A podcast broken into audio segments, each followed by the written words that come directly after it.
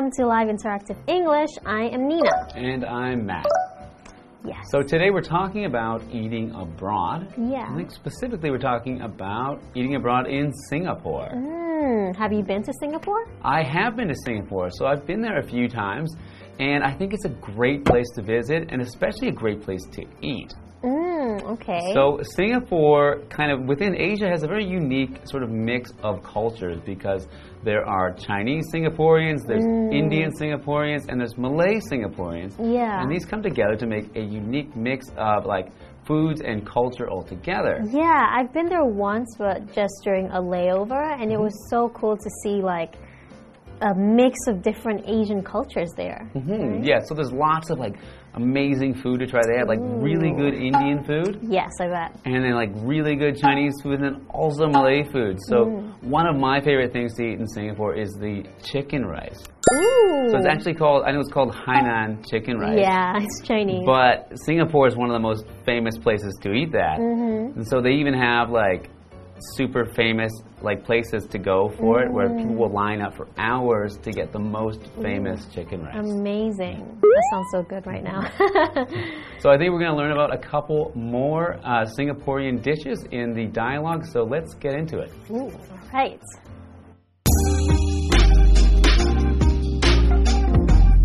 Charlie is having lunch with Lola.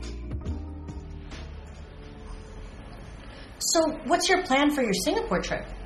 Oh, you know, check out some of the sites and try some local foods. Actually, I wanted to ask you about that. You've been there before, right? What dishes do you recommend?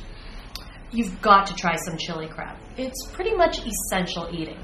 It's stir fried crab cooked in a flavorful chili sauce with fried mantou buns on the side. You can find it everywhere because it's something of a national dish in Singapore. That sounds delicious.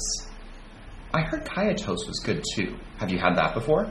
Yeah, I had kaya toast for breakfast every day. It's toast with butter and kaya jam, which is made from coconut milk, eggs, and sugar.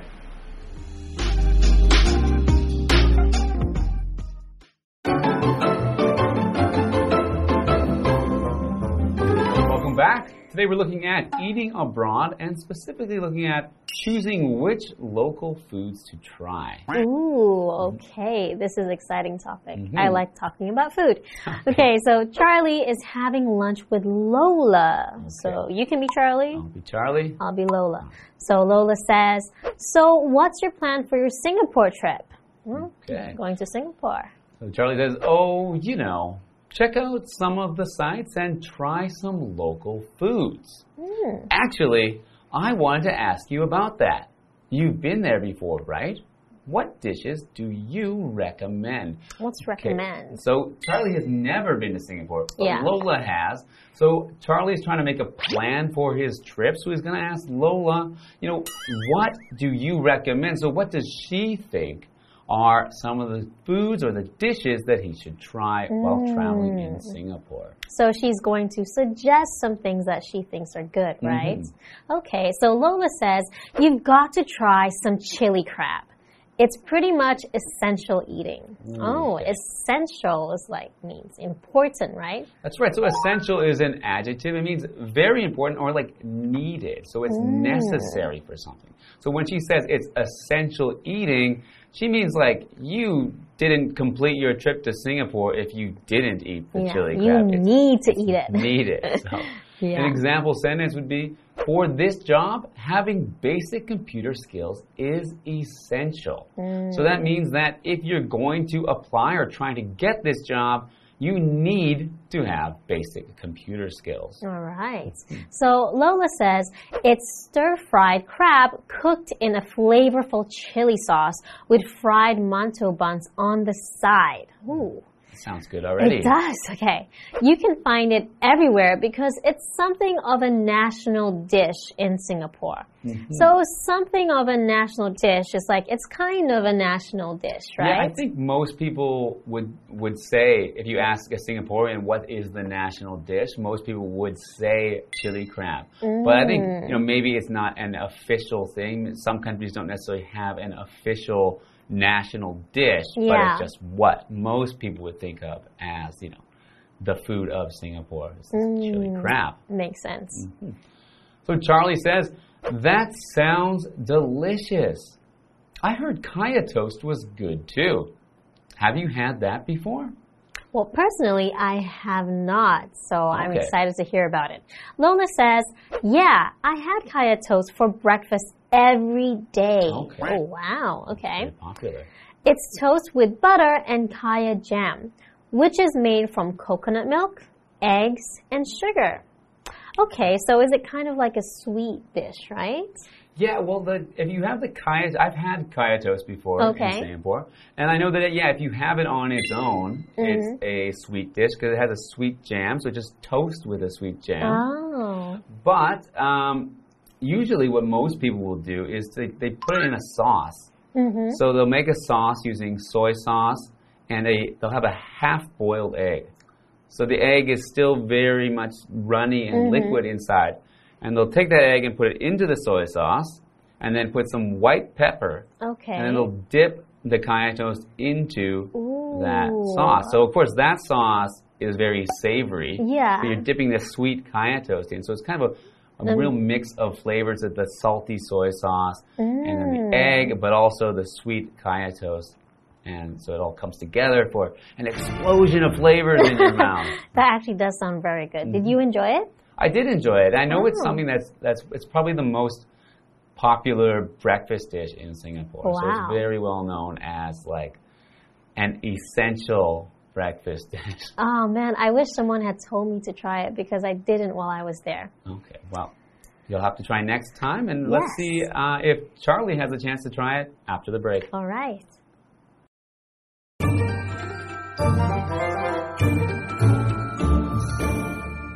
大家好，我是 Hanny。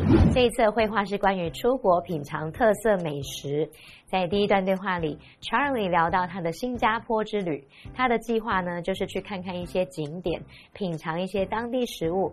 他记得 Lola 之前有去过新加坡，就想请他推荐当地美食。Lola 第一个提到的就是辣椒蟹，那几乎是必不可少的美食啊！它是用风味浓烈的辣椒酱汁来炒螃蟹，再配上炸馒头，这道料理到处都找得到，因为它可以说是新加坡的国菜。接着，Charlie 就问起了咖椰吐司，Lola 就说她之前每天早餐呢都会吃咖椰吐司，那是涂上奶油和咖椰酱的吐司。这个咖椰酱呢是由椰奶、蛋还有糖做成的。Matt 老师说他有吃过哦，可以用半熟蛋加入酱油还有胡椒来调味，然后再拿这个咖椰吐司沾着吃，就会蹦出新滋味。老师刚刚用到 savory 这个字，s a v o r y，savory 是可以形容咸香的、美味可口的。好，课文单字 essential，它是形容不可或缺的、绝对必要的，它也可以当名词来指必需品、不可或缺的要素。补充一下，课文用到 recommend 是动词，表示建议、推荐。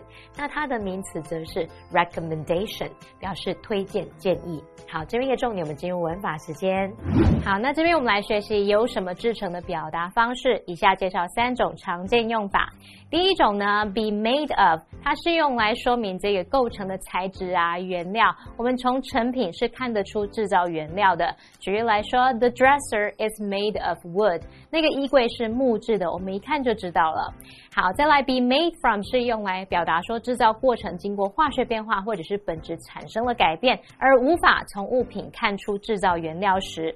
举例来说，The wine is made from organic grapes，这种酒是用有机葡萄制成的。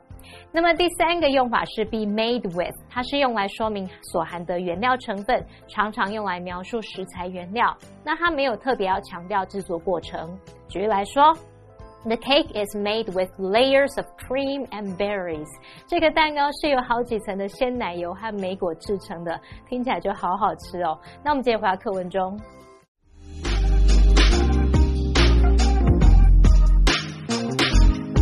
Charlie has returned from his trip and is having coffee with Lola. You were right about the chili crab.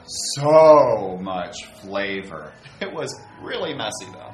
Worth the mess, I'd say. For sure, you should have seen us. We looked like toddlers. We had chili sauce and bits of crab all over our faces. I can imagine. How about the kaya toast? It was great too, sweet and crunchy. Speaking of kaya toast, I got you some kaya jam. Love it! Oh, thank you. I'm going to have some kaya toast as soon as I get home.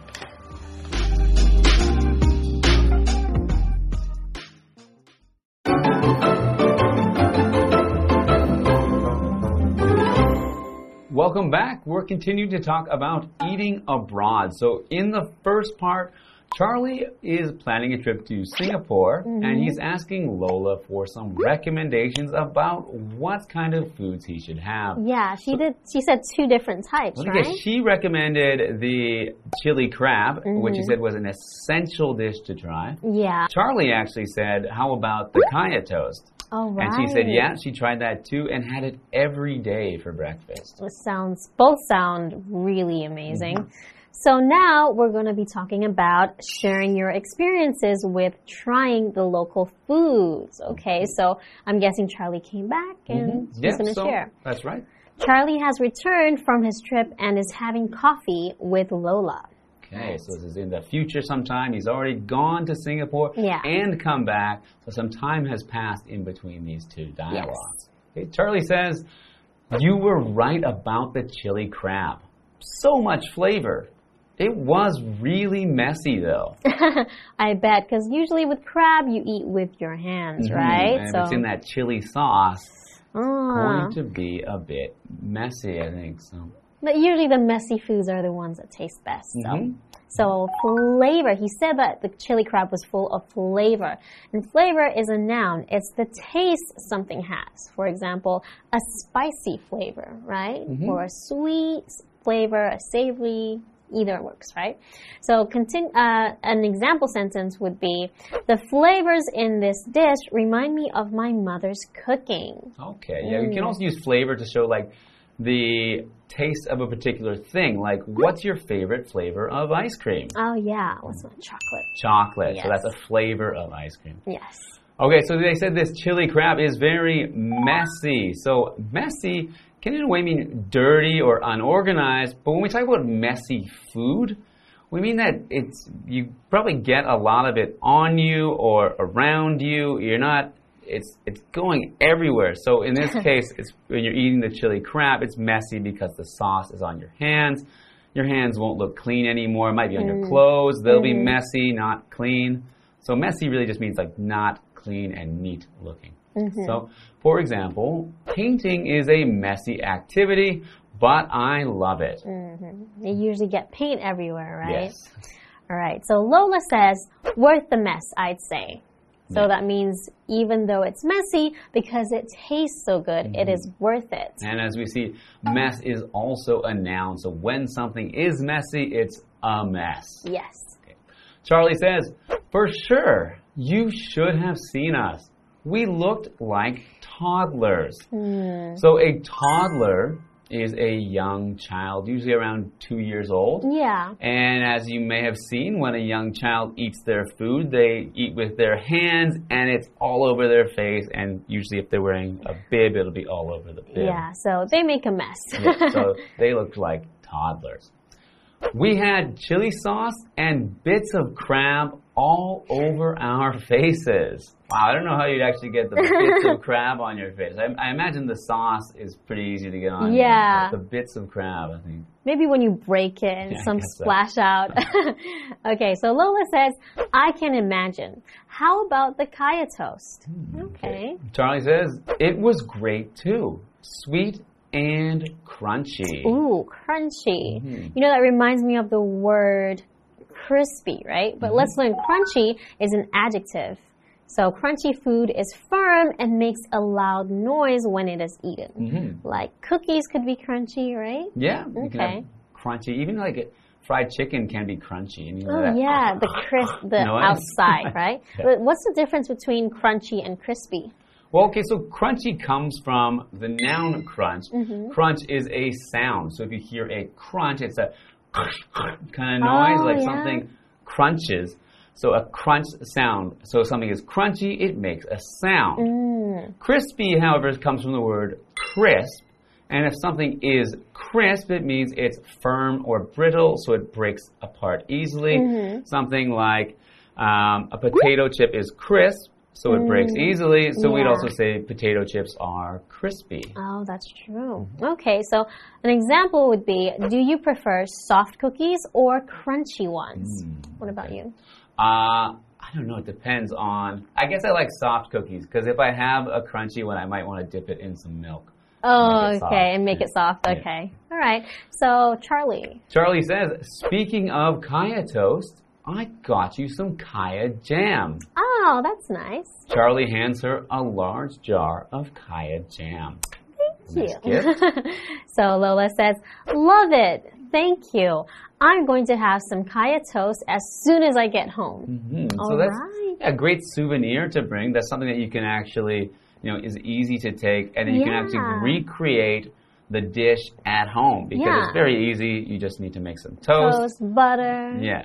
All right. So it looks like um, next time we go to Singapore, we have a lot of things that you'll have to try. And I've never tried chili crab, so I know next time I go, I'm going to have to give it a try. And I'm going to try the kaya toast. All right. See you next time. All right. Bye. Bye. 在第二段对话中，Charlie 已经结束了新加坡之旅，他回来了，正在跟 Lola 喝咖啡聊天。他告诉 Lola，辣椒蟹的味道好极了。不过呢，他们整个吃的很凌乱，杯盘狼藉，看起来就很像两三岁的小朋友在吃东西，脸上全部都是那种辣椒酱啊、蟹肉。至于咖椰吐司，Charlie 觉得也很好吃，甜甜脆脆的。那他有买一罐咖椰酱要送给 Lola 当做纪念品。我们来看单字 flavor。Flavor 表示滋味、味道、口味。那在后面加上 f u l 变成 flavorful，可以形容风味浓烈的、美味的。再来 messy 是形容杂乱的、凌乱的或是弄脏的，它的名词是 mess，表示凌乱、脏乱。然后呢，crunchy 它可以形容是鲜脆的、松脆的。那它的名词 crunch 去掉 y crunch 可以指咬、嚼的声音、咀嚼的那种咬咬、烤烤烤的声音，或者是嘎吱嘎吱的那种声音。好，那么老师有提到这个 crispy，c r i s p y 这个字它表示酥脆的，还有提到 brittle，b r i t t l e，brittle 表示脆的、易碎的。再看到补充单字 toddler，它是表示学步的幼儿，可能通常就是两三岁那一种。那么幼儿在吃饭的时候会围着围兜兜嘛？我们补充一下，b i b bib 就可以指围兜。好，以上是今天的讲解，同学们别走开，马上回来哦。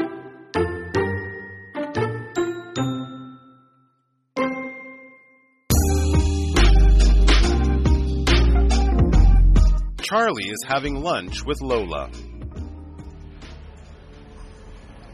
So, what's your plan for your Singapore trip?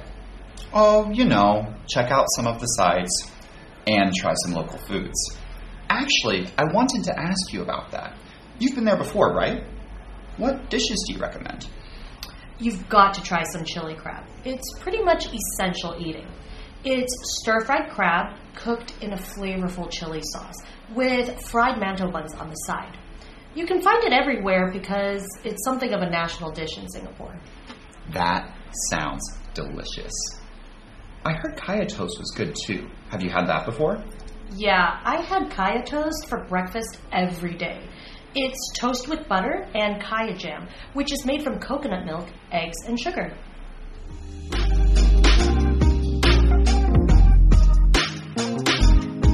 Charlie has returned from his trip and is having coffee with Lola. You were right about the chili crab. So much flavor. It was really messy though. Worth the mess, I'd say. For sure, you should have seen us. We looked like toddlers. We had chili sauce and bits of crab all over our faces.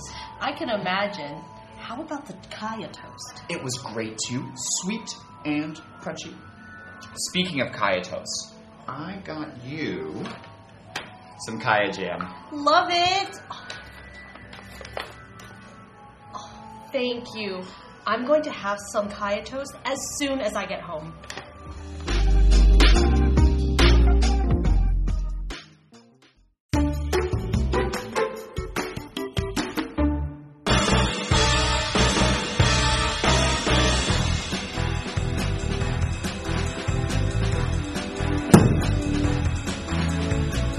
Hello, I'm Matt. I'm Winnie. I'm Shane. And I'm Carolyn.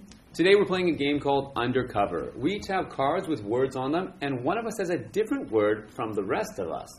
We're each going to give two rounds of hints to try to decide who is the undercover spy, and we're all going to guess after two rounds about who we think is the spy. It's not me.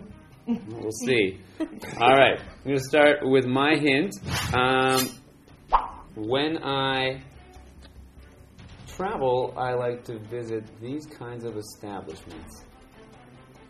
If you know the hidden gems to a city, you might feel like a this. Hmm? If you like eating in restaurants, you'll probably know all of these around you.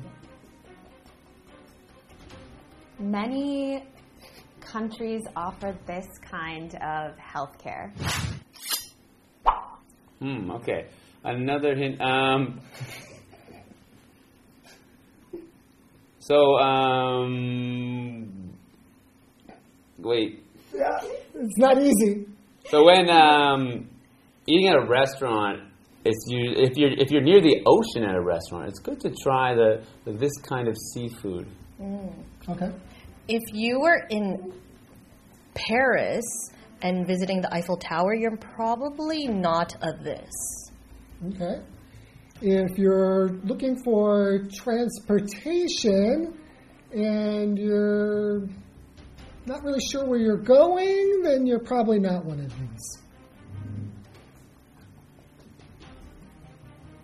If many people in one place, many people in one place might know this particular kind of song. Okay. All right. So that was two rounds of hints. So hmm. on the count of three, we're all going to point to who we think is the spy. So everyone ready? One, two, three. Okay. So let's see what our words are. So my word was local. My word was local. My word was local. My word was national. Ah, that would be public or something. Okay. Yeah. Well, a couple of her hints I thought definitely didn't fit with the word It just local. didn't feel right. Now I can't remember what he said. I'm so focused on my word, but I was like, no, my it definitely can't be local. Yeah. What was your What was your What were your hints? Again? My hints were.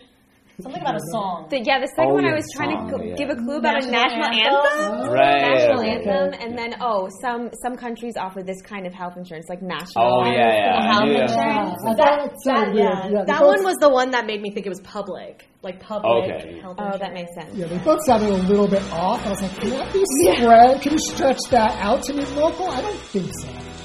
Ah, Yeah, well, we got it. We got the spy. Yeah, nailed.